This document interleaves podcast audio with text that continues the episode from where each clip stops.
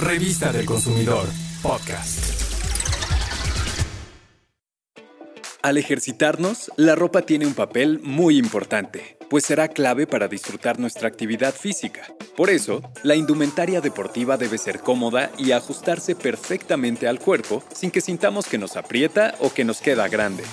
Por eso, en la revista del consumidor número 548, publicamos el estudio de calidad de playeras deportivas para que sepas cuál es la marca que te conviene por calidad y precio. Hoy toca el turno de los tops deportivos para mujeres y te presentamos los resultados obtenidos por los expertos del laboratorio de la Profeco.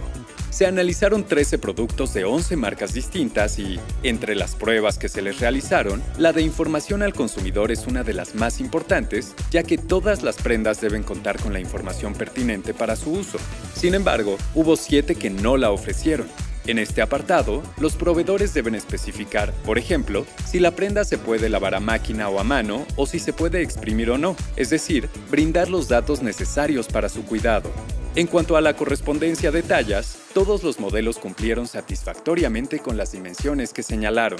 Otra de las pruebas se realizó para ver su capacidad de absorción, es decir, cuánto tiempo tarda la tela en absorber una gota de agua. Entre más rápido ocurra esto, el top es más cómodo. Todos los modelos analizados cumplen con esta prueba, excepto uno de la marca Fit, el cual obtuvo una calificación de D, que significa deficiente. También hablando de absorción de agua, se realizó la prueba de capilaridad. Pero, ¿eso para qué es? Tiene como objetivo saber cuál es la capacidad de la tela para absorber el agua y distribuirla en el menor tiempo posible sobre su superficie y así lograr que se evapore más rápido. ¿De qué están hechos los tops? ¿Y cómo se puede comprobar si en verdad contienen los materiales que mencionan en su etiqueta? Para saberlo, se utilizaron tres técnicas. Una de ellas fue el método de solubilidad de fibras textiles, en el que los ingenieros ponen en contacto la tela con ciertos reactivos químicos. Con el objetivo de conocer la vida útil de los tops deportivos, los expertos los sometieron a 48 ciclos de lavado y secado y con ello revisaron si la tela se deterioró o si se les formaron frisas, conocidas comúnmente como bolitas. Los resultados fueron satisfactorios para todos los modelos, pues todos resistieron a la formación de frisas y su apariencia después de lavado fue muy buena. Otra de las pruebas más interesantes visualmente es la de resistencia al reventamiento, ya que en una máquina colocan la prenda y hacen presión sobre ella como si la fueran a inflar hasta que termina por reventar. En cuanto a la prueba de acabados, solo tres modelos presentaron defectos mínimos. Son de las marcas Sprint Sportswear, Everlast y New Fashion.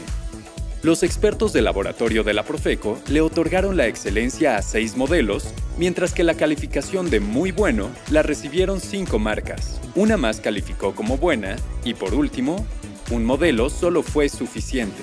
No olvides que lo más caro no siempre es lo mejor, pues los precios que presentaron algunos modelos no son proporcionales a su calidad. Por ejemplo, un modelo de la marca Danskin tiene una calidad excelente y su precio es menor a 300 pesos, mientras que un modelo de la marca Nike obtuvo una calificación de MB, que significa muy bueno, y su precio es poco mayor a los 700 pesos. De la moda, lo que te acomoda y a tu cartera, lo que le convenga. Sea cual sea el deporte que practiques, las prendas deben proporcionarte comodidad, seguridad, movilidad y claro, deben tener un buen control de humedad causada por la sudoración. Cuando compres ropa, te recomendamos que acudas al comercio formal, ya que ahí tendrás seguridad de que tu compra tenga garantía. Y para que sepas cómo lavar las prendas, se recomienda que toda la ropa la separes por colores similares. Además de protegerlas, puedes evitar sorpresas como la transferencia de color entre prendas. Conoce más detalles de este estudio de calidad en la revista del consumidor número 555. Revista del consumidor, podcast.